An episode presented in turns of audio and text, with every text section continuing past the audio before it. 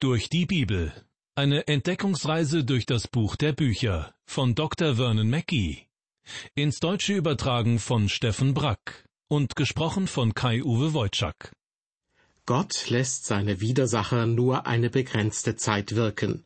Davon hörten Sie in unserer letzten Ausgabe von Durch die Bibel. Darin ging es um Verse aus dem elften Kapitel im Buch Daniel. Dort soll es nun weitergehen im Kapitel 11 mit den Versen 36 bis 45. Ich freue mich, dass Sie mit dabei sind. Herzlich willkommen. Mit den Versen 36 bis 45, die wir uns gleich ansehen werden, schließt das Kapitel 11 im Buch Daniel. Die Verse gehören zu einem größeren Abschnitt, der sich von Kapitel 10 bis zum Ende des zwölften Kapitels erstreckt. Darin offenbart ein Engel dem altgewordenen Daniel noch einmal die Zukunft der Weltgeschichte, soweit sie das Volk Israel betrifft. Und wie es aussieht, geht es dabei teilweise auch schon um die Zukunft, die auf die weltweite Gemeinde Gottes zukommt, auf die Gemeinde Gottes, die aus all denen besteht, die an Gott glauben und an den Sohn Gottes, Jesus Christus. Zuletzt ging es in den Prophetien, die der Engel dem Propheten Daniel offenbarte, um den König Antiochus IV. Er regierte über Syrien von 175 bis 164 vor Christus. Und auch die folgenden Verse 36 bis 39 betreffen diesen syrischen König, durch den das Volk Israel unsägliches Leid erfuhr. Zahllose Israeliten kostete sein Überfall auf Jerusalem das Leben. Und Antiochus schreckte nicht einmal davor zurück, den Tempel des Gottes Israels in Jerusalem zu entweihen. Er machte daraus einen Kultort für den griechischen Götzen Zeus. All das hebt sehr deutlich hervor, Antiochus der Vierte wird in der Prophetie auch als ein Urtyp vorgestellt, er ist ein Herrscher, der modellhaft verkörpert, was in der Bibel später dem Antichristen zugeschrieben wird. Ein Herrscher, der sich gegen Gott auflehnt und der Gottes Leute verfolgt, der sich selbst zum Gott aufschwingen will, der die Wahrheit verdreht und der versucht, durch seine Lügen Menschen zu verführen. Gewalt und Menschenverachtung gehören ebenfalls dazu. Wir sahen diese urtypisch antichristlichen Kennzeichen solcher Herrscher und Herrschaftssysteme bereits in früheren Prophetien im Danielbuch. In Kapitel 7 zeigten sie sich sehr deutlich beim römischen Reich und in Kapitel 8 bei Antiochus IV. von Syrien, wie das auch hier in Kapitel 11 der Fall ist. Seit Antiochus IV. und manchen römischen Kaisern gab es immer wieder Herrscher, deren Gebaren von diesen typischen antichristlichen Kennzeichen geprägt war. Und bis in unsere Tage ist das so. Denken Sie nur an die Diktaturen oder autoritären Systeme der jüngsten Geschichte oder der Gegenwart. Und bis zum letzten Tag der Weltgeschichte wird sich daran nichts ändern. Doch für alle Gewaltherrscher, wie antichristlich sie auch auftreten mögen, gilt das eine. Sie wüten nur so lange, wie der lebendige Gott sie gewähren lässt. Keine Minute länger. Dass Antiochus IV. in der Prophetie des Engels diese typischen antichristlichen Kennzeichen verkörpert, zeigen auch die folgenden Verse deutlich. Ich lese aus dem Buch Daniel, Kapitel 11, Vers 36. Und der König wird tun, was er will, und wird sich überheben und groß tun gegen alles, was Gott ist. Und gegen den Gott aller Götter wird er ungeheuerliches reden, und es wird ihm gelingen, bis sich der Zorn ausgewirkt hat. Denn es muss geschehen, was beschlossen ist. Und der König wird tun. So beginnt der Engel diesen Abschnitt in Vers 36 und schließt damit unmittelbar an die vorhergehenden Verse 29 bis 35 an. Dort war von dem zweiten Feldzug des Antiochus die Rede. Deshalb ist es nur natürlich davon auszugehen, dass es sich auch jetzt in Vers 36 und in den folgenden Versen um eben diesen König von Syrien handelt, um Antiochus den Vierten. Der Engel prophezeit über Antiochus, der König wird tun, was er will, und wird sich überheben und groß tun gegen alles, was Gott ist.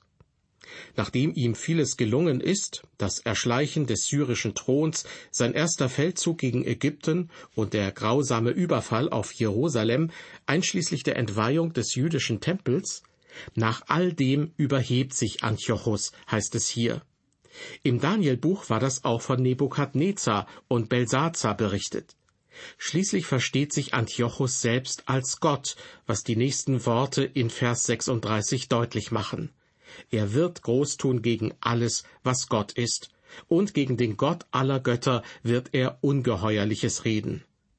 Gegen den lebendigen Gott großtun und ungeheuerliches Reden gegen den Gott Israels, davon hörten wir schon einmal im Buch Daniel. In der Vision von den vier Tieren war es das kleine Horn des vierten Tieres, das solches tat. Dabei verkörpert das vierte Tier das römische Reich.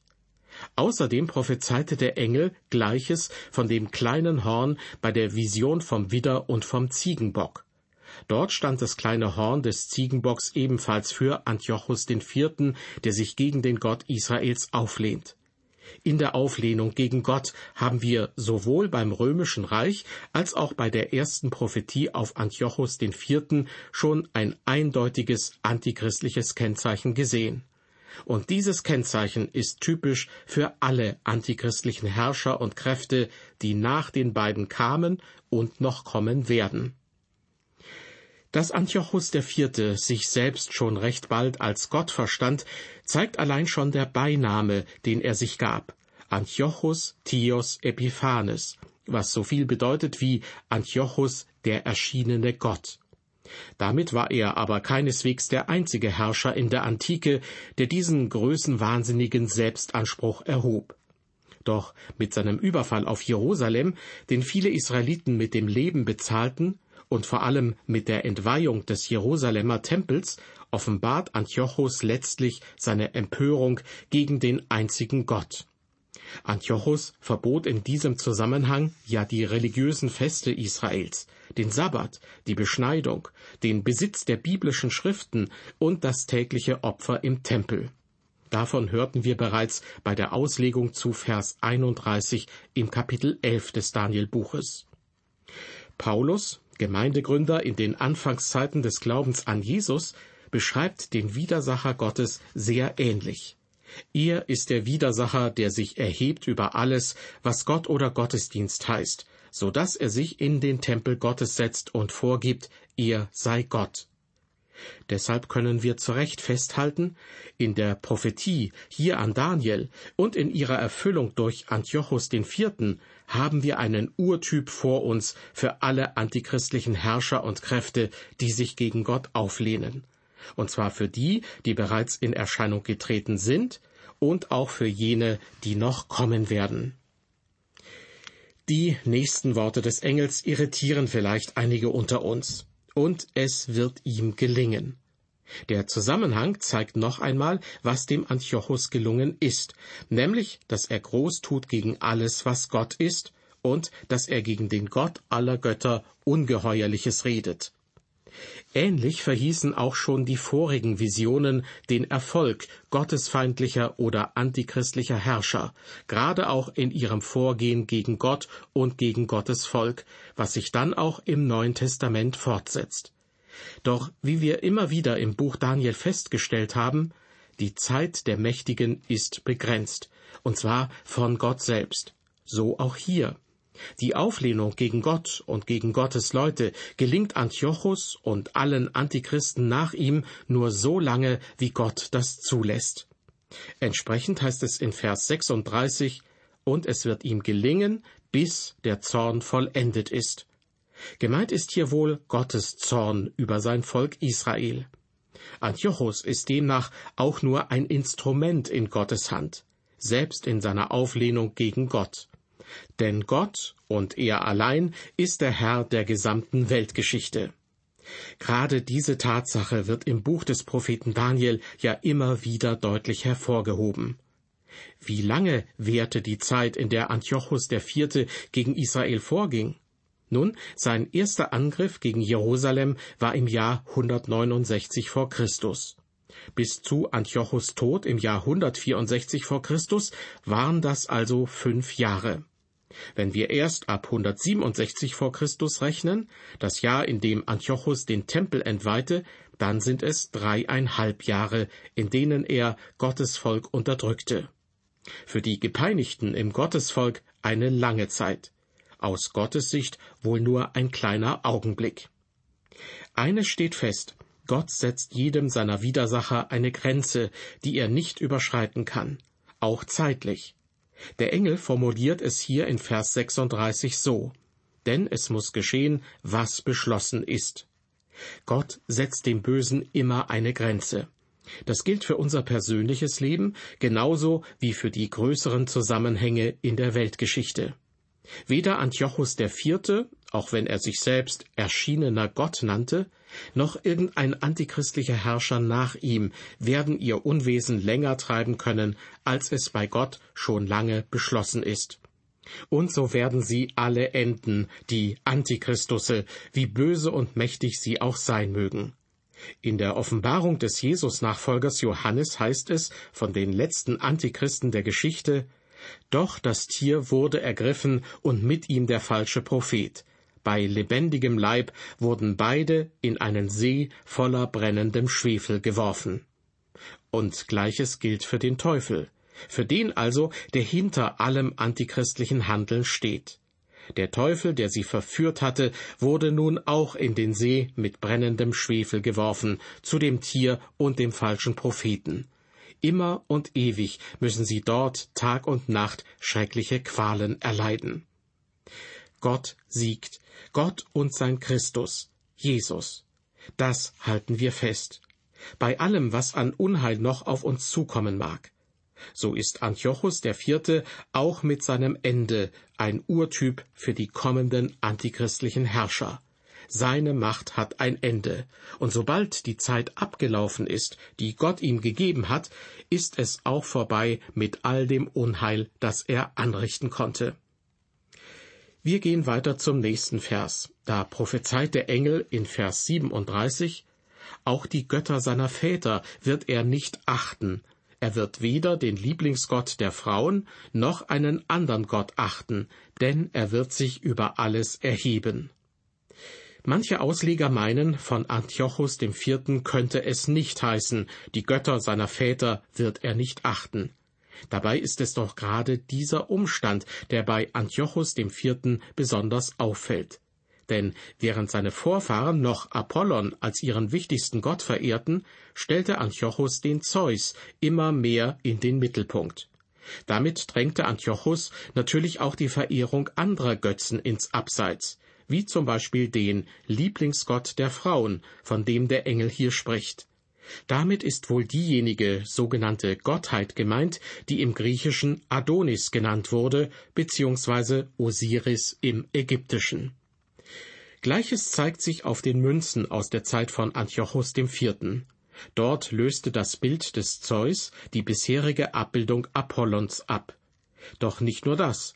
Antiochus ließ dort sein eigenes Gesicht im typischen Zeus-Stil abbilden und ergänzte sein Porträt mit den unverkennbaren göttlichen Wahrzeichen des Sterns und der Sonnenstrahlen. Und um gar keine Zweifel aufkommen zu lassen, fügte er dem Ganzen auf den Münzen noch seinen Beinamen hinzu. Theos Epiphanes, zu Deutsch erschienener Gott. Eindeutiger konnte die Prophetie an Daniel in Vers 37 nicht in Erfüllung gehen. Er wird weder den Lieblingsgott der Frauen noch einen anderen Gott achten, denn er wird sich über alles erheben. So der Engel zu Daniel. Auch darin ist Antiochus wieder Urtyp und Muster für alle Antichristen, die nach ihm kamen und noch kommen werden. So wie es Jesus schließlich vorausgesagt hat. Denn es werden falsche Christusse und falsche Propheten aufstehen und große Zeichen und Wunder tun, so dass sie, wenn es möglich wäre, auch die Auserwählten verführten. Antichristliche Kräfte und Menschen sind offensichtlich weniger atheistisch, sondern eher ausgesprochen religiös. Wir kommen zu Vers 38. Da heißt es, Dagegen wird er den Gott der Festungen verehren, einen Gott, von dem seine Väter nichts gewusst haben, wird er ehren mit Gold, Silber, Edelsteinen und Kostbarkeiten. Vers 38 schließt inhaltlich nahtlos an Vers 37 an. Der Engel offenbart hier dem Daniel, Antiochus der Vierte wird den Gott der Festungen verehren, einen Gott, von dem seine Väter nichts gewusst haben. Dabei spielt Gott der Festungen wohl weniger auf eine konkrete sogenannte Gottheit der griechischen Götterwelt an. Vielmehr will der Engel dem Daniel damit wohl andeuten, dass Antiochus die nackte, brutale Gewalt sozusagen zum Gott erheben wird. Von der äußerst brutalen Gewalt des Antiochus IV. hörten wir bereits mehrfach, zum Beispiel bei der Auslegung der Verse 23 bis 25 in Kapitel 8. Damit ist bei Antiochus IV. beides anzutreffen. Das einschmeichelnde Verführen und die brutale Gewalt. Und eben dieses Nebeneinander von sanfter Verführungskunst und brutalster Gewalt ist so typisch antichristlich, dass wir beides auch im Neuen Testament finden, wenn die antichristlichen Kräfte beschrieben werden. Doch angesichts der Gefahren hat Jesus allen zugesagt, die an ihn glauben, mein Vater hat sie mir gegeben, und niemand ist stärker als er. Deshalb kann sie auch keiner der Hand meines Vaters entreißen. Mit einem fremden Gott geht es auch in Vers 39 weiter. Dort hören wir, und er wird die starken Festungen dem fremden Gott unterstellen. Denen, die ihn erwählten, wird er große Ehre antun und sie zu Herren machen über viele und ihnen Land zum Lohn austeilen. Aus dem unmittelbaren Zusammenhang mit Vers 38 erscheint es nur folgerichtig, dass hier in Vers 39 mit dem fremden Gott wohl weiterhin der Gott der Festungen aus Vers 38 gemeint ist. Zumal ja auch im Vers 39 ebenfalls von starken Festungen die Rede ist. Dann prophezeit der Engel hier über Antiochus den Vierten, dass dieser mit brutaler Gewalt starke Festungen erobern wird. Und das hat sich im Leben des Antiochus ja mehrfach erfüllt, wie wir schon gesehen haben. Bei seinem ersten Feldzug gegen Ägypten zum Beispiel und nicht zuletzt bei seinem Überfall auf Jerusalem und das Blutbad, das er dabei unter den Einwohnern angerichtet hat. Neben der äußersten Brutalität, zu der Antiochus IV. fähig war, hören wir auch hier in Vers 39 erneut von seiner zweiten Eigenschaft, nämlich mit Schmeicheleien und großzügigen Belohnungen diejenigen an sich zu binden, die zu ihm stehen. In Vers 39 hört sich das so an. Denen, die ihn erwählen, wird er große Ehre antun und sie zu Herren machen über viele und ihnen Land zum Lohn austeilen. Die schmeichelnde Verführung und rohe Gewalt, beides vereint in einer Person. Noch einmal führt uns der Engel dieses typische Merkmal antichristlicher Unterdrückung vor Augen. Und Antiochus IV. ist dafür ein Paradebeispiel. Nun kommen wir zu dem Abschnitt im Buch des Propheten Daniel, der schon vielen Auslegern Kopfzerbrechen bereitet hat. Es geht um die letzten Verse in Kapitel 11, also um die Verse 40 bis 45. Da spricht der Engel zu Daniel, und zur Zeit des Endes wird sich der König des Südens mit ihm messen, und der König des Nordens wird mit Wagen, Reitern und vielen Schiffen gegen ihn anstürmen und wird in die Länder einfallen und sie überschwemmen und überfluten. Und er wird in das herrliche Land einfallen, und viele werden umkommen. Es werden aber seiner Hand entrinnen Edom, Moab und der Hauptteil der Ammoniter und er wird seine Hand ausstrecken nach den Ländern, und Ägypten wird ihm nicht entrinnen, sondern er wird Herr werden über die goldenen und silbernen Schätze und über alle Kostbarkeiten Ägyptens. Libya und Kuschita werden ihm folgen müssen. Es werden ihn aber Gerüchte erschrecken aus Osten und Norden, und er wird mit großem Grimm ausziehen, um viele zu vertilgen und zu verderben und er wird seine prächtigen Zelte aufschlagen zwischen dem Meer und dem herrlichen heiligen Berg. Aber es wird mit ihm ein Ende nehmen, und niemand wird ihm helfen. Soweit die Verse 40 bis 45. Aus der Sicht vieler Ausleger ist es schwierig, die hier aufgezählten Ereignisse auf Antiochus IV. zu beziehen. Daher gehen manche davon aus, dass der Engel ab Vers 40 nicht mehr von Antiochus dem Vierten spricht, sondern von dem endzeitlichen Antichristen. Außerdem sehen diese Ausleger ihre Annahme unterstützt durch die Formulierung und zur Zeit des Endes. Damit beginnt der Abschnitt in Vers 40. Daher sei es offensichtlich, dass es sich hier um die letzte Zeit der Weltgeschichte handle, so die Befürworter dieser Annahme.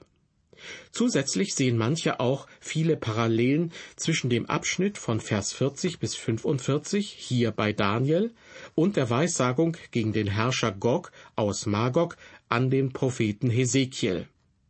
Nun werden Gog und Magog ausdrücklich im Buch der Offenbarung des Johannes erwähnt, und zwar im Kapitel 20. Deshalb meinen einige Ausleger, hier im letzten Abschnitt in Kapitel 11 des Danielbuches werde der gleiche Kampf beschrieben wie im Buch der Offenbarung in Kapitel 20. Diese Deutung mag zutreffen, doch es gibt weitere Deutungsmöglichkeiten, und die haben auch vieles für sich. Ein Hauptproblem der obigen Deutung liegt offensichtlich darin, im Buch der Offenbarung wird in Kapitel 20, das ist das Kapitel, in dem die Namen Gog und Magog aufgegriffen werden, in diesem Kapitel wird der letzte Kampf des Satans gegen Jesus Christus geschildert. Und der letzte Antichrist, im Buch der Offenbarung das Tier genannt, wurde schon im Kapitel davor endgültig besiegt und gerichtet. Deshalb erscheint es nicht sehr sinnvoll, im letzten Abschnitt des elften Kapitels im Danielbuch den endzeitlichen Antichristen zu sehen. Vor allem dann nicht, wenn die geschichtlichen Ereignisse den Kampf aus dem zwanzigsten Kapitel im Buch der Offenbarung wiedergeben sollen. Denn dort kämpft der Antichrist nicht mehr, weil er ja schon gerichtet ist. Außerdem erscheint es wenig überzeugend, dass der Abschnitt hier bei Daniel mit der Prophetie gegen Gog aus Magog im Hesekielbuch übereinstimmt denn viele Einzelheiten erwecken nicht den Eindruck, dass sie miteinander übereinstimmen. Es gibt aber durchaus Ausleger, die auch die Verse 40 bis 45 in Kapitel 11 des Danielbuches auf Antiochus IV. beziehen. Und dazu haben sie guten Grund. Zunächst einmal ein Blick auf die erste Formulierung aus Vers 40. Da heißt es ja, und zur Zeit des Endes. Der Schluss des Abschnittes in Vers 45 ist dabei auffällig ähnlich formuliert. Dann wird er an sein Ende kommen. Das rahmt den gesamten Abschnitt ein.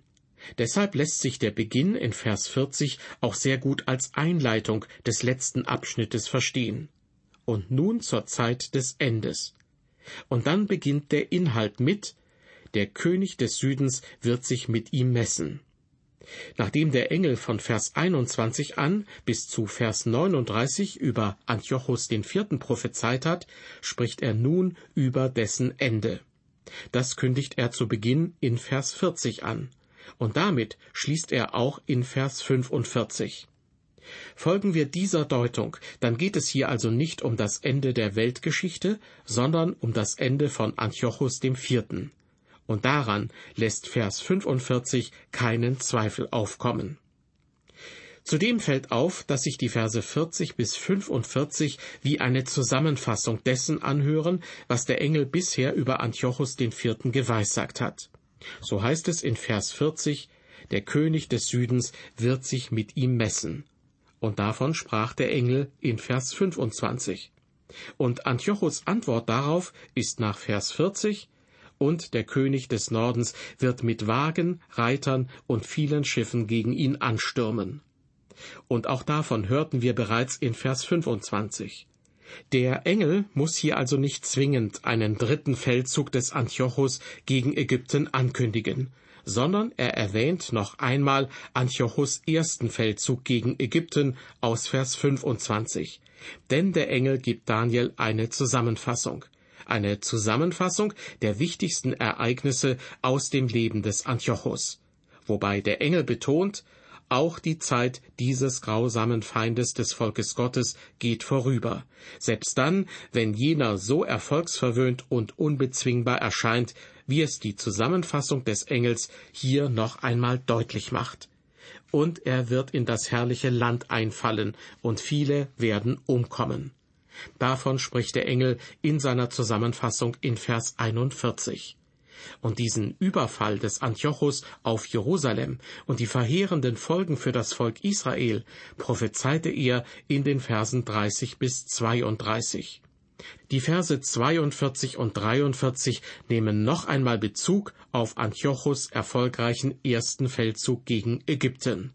Da heißt es, und er wird seine Hand ausstrecken nach den Ländern, und Ägypten wird ihm nicht entrinnen, sondern er wird Herr werden über die goldenen und silbernen Schätze und über alle Kostbarkeiten Ägyptens.